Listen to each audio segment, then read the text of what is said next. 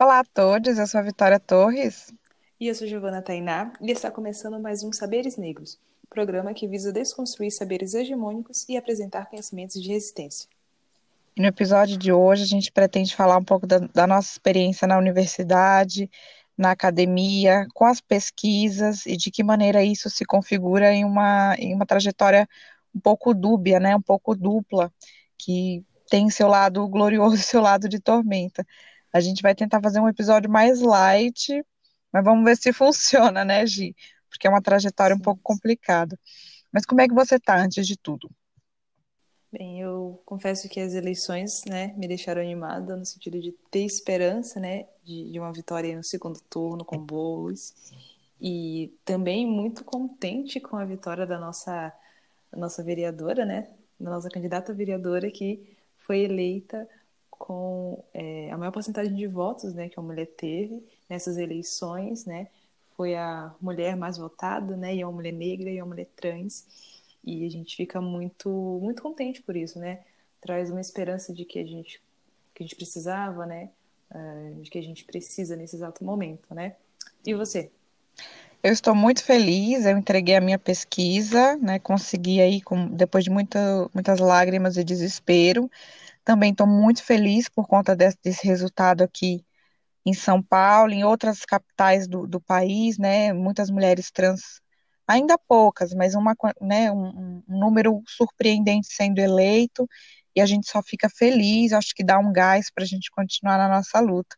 E não é segredo nenhum aqui que a gente é Boulos, a gente é Erika Hilton, e a gente é para uma política transformadora, como a própria Erika fala. Então, é é incrível e dá uma sensação de, de esperança. Mas começando o nosso episódio, como eu falei, né, vai ser um pouquinho mais light, um pouquinho mais leve, se tudo, de, se tudo der certo. E eu queria, Gi, perguntar para você é, se você é a primeira mulher né, que teve acesso ao ensino superior na tua família, qual o impacto disso para você e para e os seus aí? Uhum. É, então, no meu núcleo familiar, né, as pessoas que moram na minha casa, as pessoas mais da minha família, né, que são muito mais próximas a mim, sim, eu fui, fui a primeira pessoa a, a, a ir para o ensino superior, né, até então minha avó, ela tinha conseguido o ensino técnico, meus pais também, é, minha tia também, ela fez o magistério, e recentemente ela conseguiu é, fazer uma faculdade de pedagogia, né, então logo depois de mim tem ela, e é muito foi muito emocionante, né? No dia da formatura dela, a gente, toda a família sentiu isso, né? Assim como foi na minha. Mas, de fato, eu fui, assim, a primeira, né? Enquanto na sua.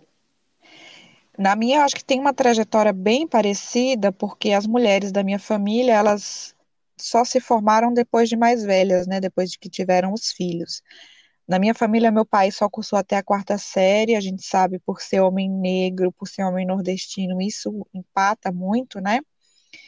E minha mãe só conseguiu, uh, através de muito esforço também, entrar no ensino técnico, mas depois de ter vindo, assim, de uma migração com seus quatro filhos, né? Eu sou a primeira filha que entra em uma universidade pública, é um orgulho imenso, porque a gente vem de uma região completamente esquecida no Nordeste é, e que não tem conexão nenhuma com a educação, porque a gente sabe, né? A educação é retirada da gente em uma violência tão grande. Mas eu sou a primeira, né, da minha família a entrar na universidade pública. A gente comemorou muito, comemora até hoje. Eu sou o chaveirinho da minha família, porque todo mundo fala, Vitória é a primeira que entrou, agora eu virei exemplo. Mas os meus irmãos também estão aí na luta para conseguir o diploma e a gente vai ser a primeira geração da família mesmo a entrar no ensino superior e o que é ótimo, mas é, é revoltante também porque se passaram muitos anos uh, longe, né, longe do, da educação. E como foi para você é, cursar história? Qual é o teu percurso com esse curso? Como é que foi? Sim, bom, é, desde criança eu já era, já era meio esquisitinha, né? Esquisitinha. Eu esquisitinha. Eu queria, sempre foi meu sonho fazer, cursar, né, é, astronomia. Sempre foi meu sonho. Lá Surpresa. Das... Sim, mas que imaginou, né? Eu nem consigo mais me imaginar eu sendo física. mas sempre foi assim meu sonho. E às vezes também a biologia, né? Eu gostava bastante também. Mas é, eu decidi mesmo fazer história é, no terceiro ano do ensino médio. Foi assim, no último segundo, sabe? Que Forçada a escolher, né? Sim, aí do nada eu mudei radicalmente, porque esqueci de comentar, né? Mas é, a minha avó, a minha tia, minha mãe, todas foram professoras. Minha mãe é que mais detestou essa experiência, minha tia que mais ama, tanto é que é a profissão dela até hoje, né? Ela é pedagoga. É, minha avó, ela gostou, né, por muito tempo, mas ela da área da enfermagem, né? Ela é técnica de enfermagem. E gostaria que a gente também fosse, mas eu acabei mesmo seguindo aí no caminho da educação. É, eu, eu, acho que eu, eu, tive sempre essa trajetória né, da educação na, na minha família. Eu começo falando da catequese, né, que foi o primeiro espaço onde eu fui professora. E eu sempre era quem estava ali para ajudar alguns dos colegas da escola também, né? Que tinha um pouco mais de dificuldade. E isso sempre. Eu sempre gostei muito, né? Nesse espaço da, da educação. E quando chegou no terceiro ano do ensino médio, eu tinha uma professora que ela era excelente, excelente mesmo. Eu, talvez ela nem lembre de mim, porque eu não falava muito, era, ficava na minha. Ela não sabe o quanto que ela marcou a minha vida. Mas foi a partir dali que eu comecei de fato uh, com as aulas dela, né, ela era de sociologia, é, começar a entender, né, a minha negritude. Óbvio que eu sempre soube que eu era uma pessoa negra, né? É, não tem como, não tem nem como esconder, né? sempre soube disso. Mas é aquela, mas é, é isso, né? Saber que é negro é uma coisa, entender a negritude é uma coisa completamente diferente, né? Exatamente. Conhecer Exatamente, né? Reconhecer os traços, uh, a transição capilar é um marco, né, da, da, minha vida, por isso. E foi com as aulas dela que eu comecei a percebendo e eu decidi realmente que era algo que eu queria, né, uh, estudar história. E foi daí que, que eu parti, né? E consegui com, com o ProUni, é, fui bolsista do ProUni durante esse tempo, e eu consegui fazer a, a graduação. E quanto a você, quais foram os caminhos que te levaram a fazer letras e que bom que chegou nele, porque você é um escritor incrível. Obrigada. Gente, que história bonita. A gente nunca tinha me contado essa história. Ela esconde momentos da vida dela. Mas eu achei muito bonita a forma como você fala da influência das mulheres, né, na tua educação. É muito interessante.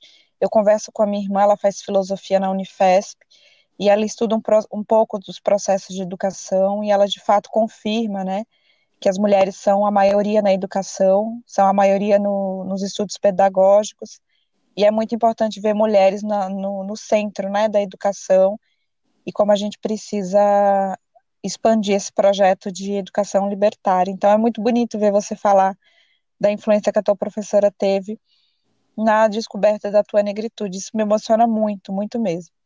É, eu entrei na letra sabendo que eu queria, sempre quis ser professora, sempre quis ser professora de português.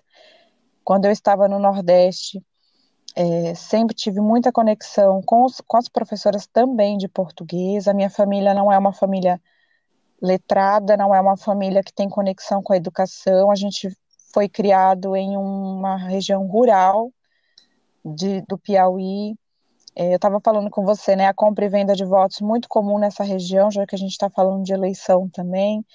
Uh, uma, né, vender e comprar voto é muito comum, mas expandir escolas e expandir centros de formação parece que não é do interesse dos políticos da região.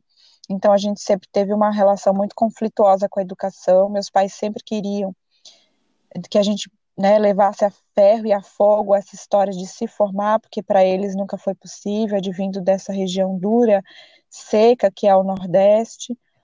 Então, eu ia para a escola com muito, muito orgulho, porque eu queria ser professora, eu queria ensinar meus pais, uh, principalmente meu pai, né, a ter um contato maior com a leitura e com a escrita. Então, eu também tive ótimas professoras de português que sempre me incentivaram, uh, a prosseguir nessa, nesse curso e foi, foi, foi graças a elas mesmo que eu consegui entrar na USP. É, eu me formei em um cursinho popular, daí a importância da gente discutir também é, cursinhos populares, né, para todos nós. É, não tinha passagem na época, porque quando você sai da escola, você não ganha um bilhete único de cursinho, aliás, é uma pauta, né, do, da Associação dos Cursinhos Sim. Populares, e que precisa ser revista, porque eu penei muito com essa questão da passagem, ou eu tinha dinheiro para passagem, ou eu tinha dinheiro para o lanchinho. Então, para os dois, nunca dava. Então, acho que a gente precisa discutir também isso, né? É, mas me formei, me formei me formei, olha, antecipando as coisas. Louca na droga, quer muito se formar. Não, eu entrei na USP, é, foi um motivo de comemoração aqui em casa, ainda é, como eu falei, é, adoro esse centro, parei nas, nas reuniões familiares, mas eu vejo que tenho muita influência para os primos e para as primas que ainda precisam, ainda querem entrar numa universidade pública. E é isso, a minha conexão com a letras é essa, e eu amo demais, apesar dos percalços. E, e você, como é que foi para essa questão da motivação? Como é que foi a graduação? Como é que foi a relação com os colegas, a relação com os professores e professoras? O que, que você acha mais difícil? O que, que você achou mais difícil na graduação? Nossa, o mais difícil, gente, são tantas coisas, né? São tantas dificuldades que a gente a encontra. A graduação inteira. Mas é, eu acho que na, na pós-graduação eu senti muito mais dificuldade, muito mais dificuldade. Com né? certeza. Né? Porque né? durante a graduação a minha família estava em uma, estava em uma condição, né? É, lógico que no começo da graduação foi difícil porque eu tive uh, problemas familiares. Na pós também, impressionante, né? Na, pós do, do, do é, é, infelizmente. Mas a questão do transporte na pós-graduação foi o que mais pegou para mim, porque... É porque você não tem a bolsa, né, Gi? Você não, é, não, não participa bolsa. desse financiamento, né? Eu nunca tive bolsa, né? Eu fiz iniciação científica, o meu grupo, o meu grupo era enorme, a gente fez iniciação científica, a gente nunca recebeu bolsa por isso. Tudo que a gente fazia foi do nosso esforço, né? de ir para a USP, né, porque no caso a gente fazia pesquisa lá, e, pesquisa, e fazer, né, todo o nosso trabalho que a gente teve foi com o nosso dinheiro, né. O nosso orientador foi o que mais ajudou, claro, mas assim, nunca tivemos bolsa. Isso é muito lamentável. A gente fez uma pesquisa muito boa, inclusive a gente ganhou um prêmio. Qual né? o tema da tua pesquisa?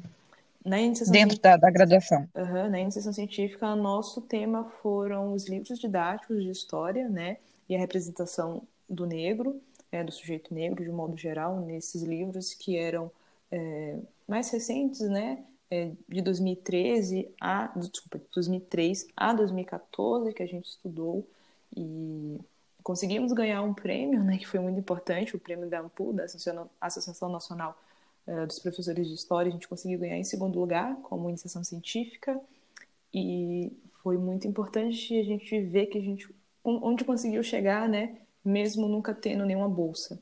E fomos os únicos de, de escola, de escola de universidade particular que estava lá, né? Olha que foda, né? Sim, então foi um momento muito muito bom para mim, foi uma das melhores recordações que eu tenho com todos os meus colegas e aproveito para parabenizo todos, todos, todos que estavam lá e fez esse trabalho gigantesco com a gente.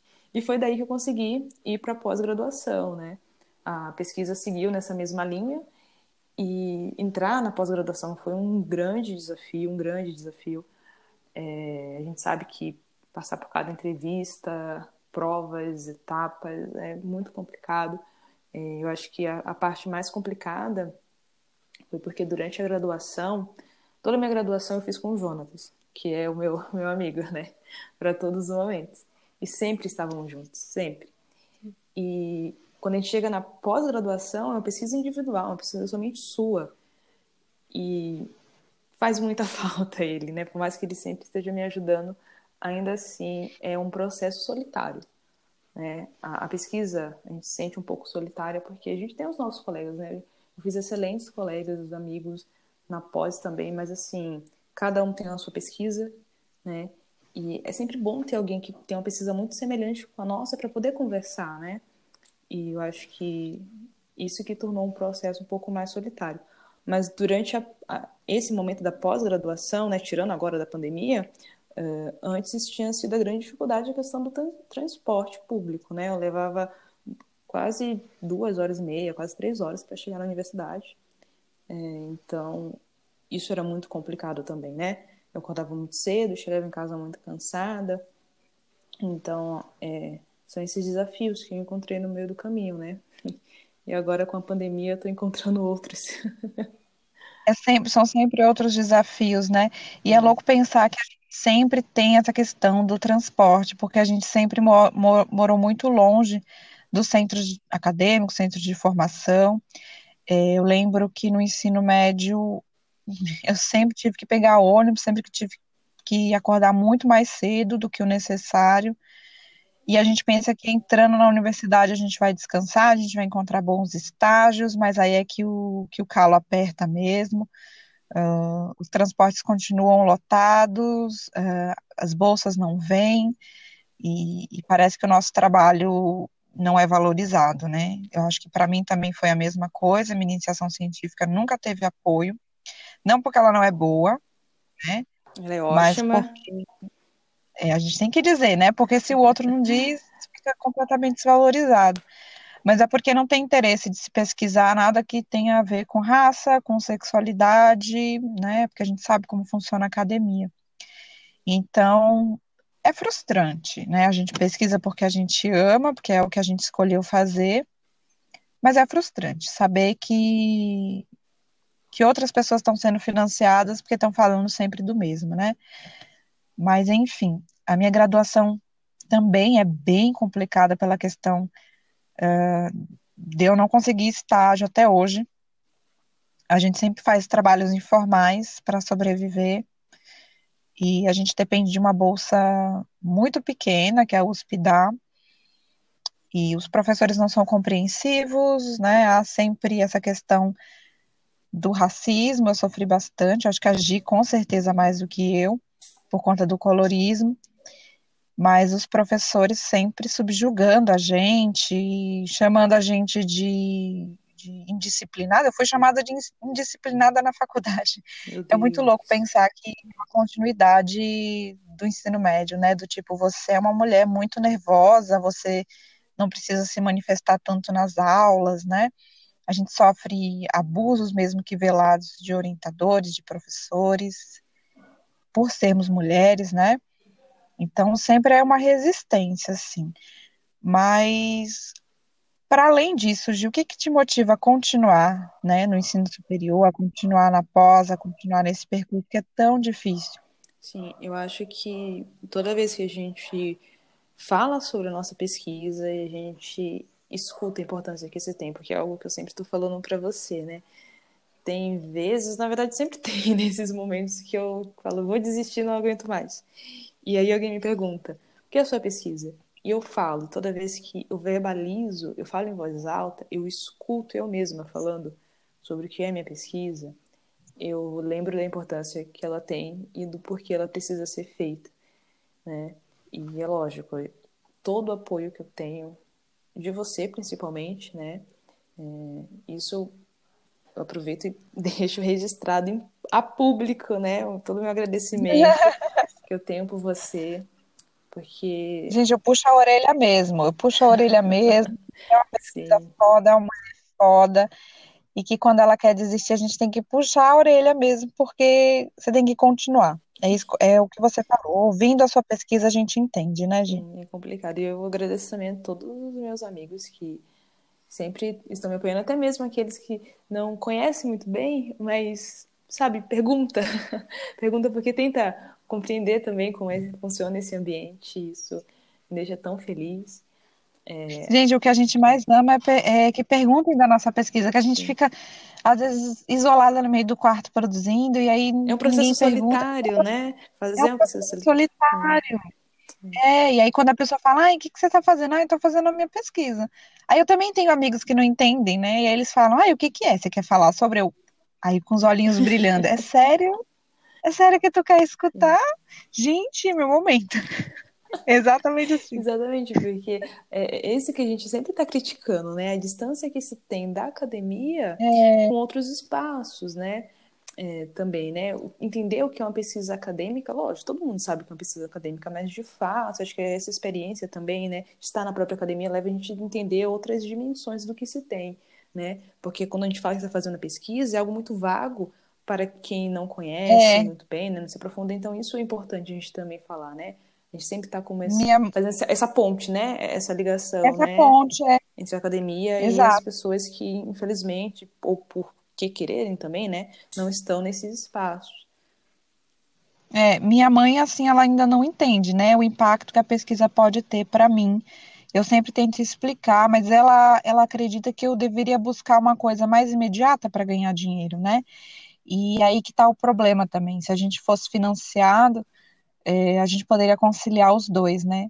Mas como é que é essa sua relação da pesquisa com a sua família? É, eles entendem o impacto que, que é uma mulher preta pesquisando, ou ainda há essa incompreensão como há aqui para, para comigo?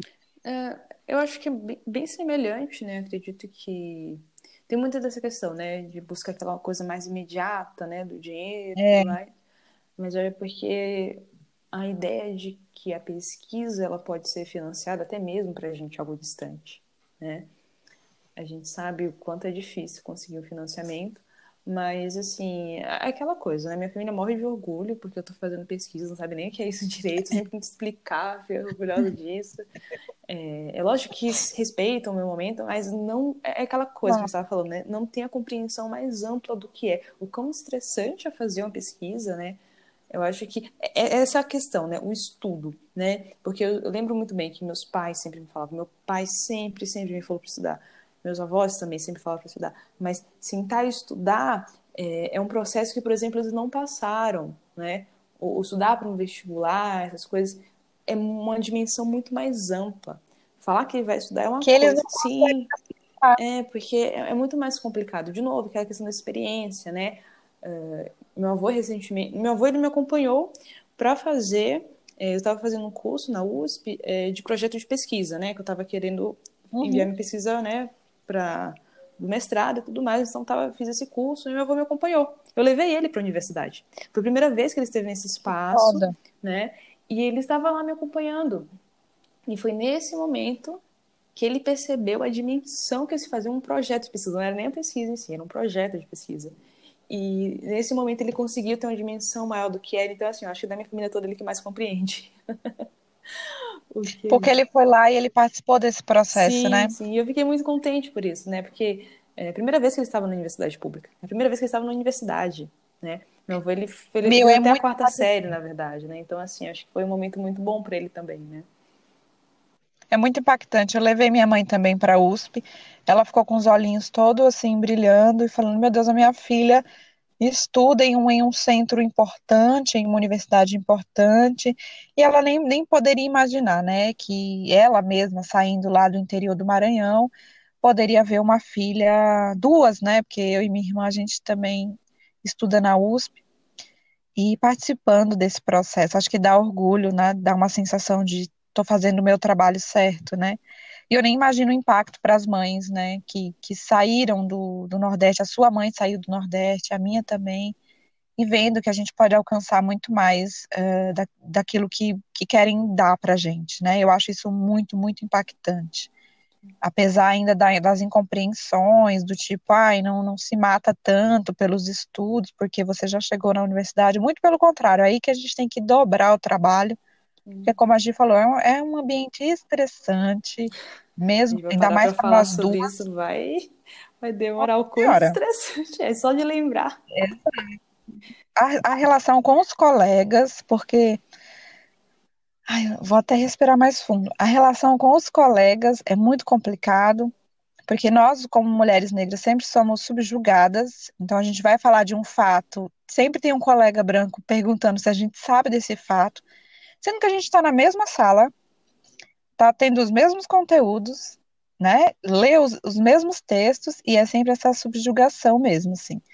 Então é complicado, a interrupção. Não sei se você sofre com isso, mas eu sofro muito quando eu estou conversando em sala de aula, quando eu estou apresentando a minha análise de algum texto na letras, alguém me interrompendo, ou o próprio professor, e isso é estressante, é revoltante.